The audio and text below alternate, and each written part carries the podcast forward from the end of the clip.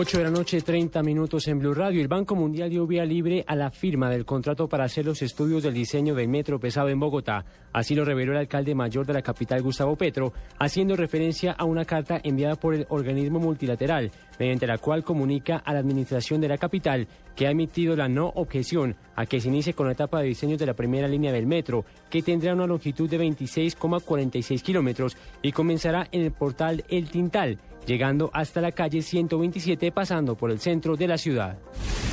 Este 26 de abril, Radio Televisión Nacional de Colombia, más conocida como RTBC, hará público el proyecto de pliego de condiciones dentro del proceso de selección pública por medio del cual se contratará el sistema de transmisión de televisión digital terrestre fase 1 y cuyas obras permitirán llevar televisión digital pública al 51,8% de la población colombiana. El gobierno venezolano informó la detención de un ciudadano estadounidense al que acusa de ser un agente de inteligencia financiado por ONG extranjeras para sembrar el caos en Venezuela y generar una guerra civil en el marco de la violencia postelectoral. Así lo aseguró el nuevo ministro del Interior de ese país, Miguel Rodríguez Torres. A esta hora, Real Garcilaso de Perú y Nacional de Uruguay juegan el partido respectivo a los octavos de final de la Copa Bridgestone Libertadores de América.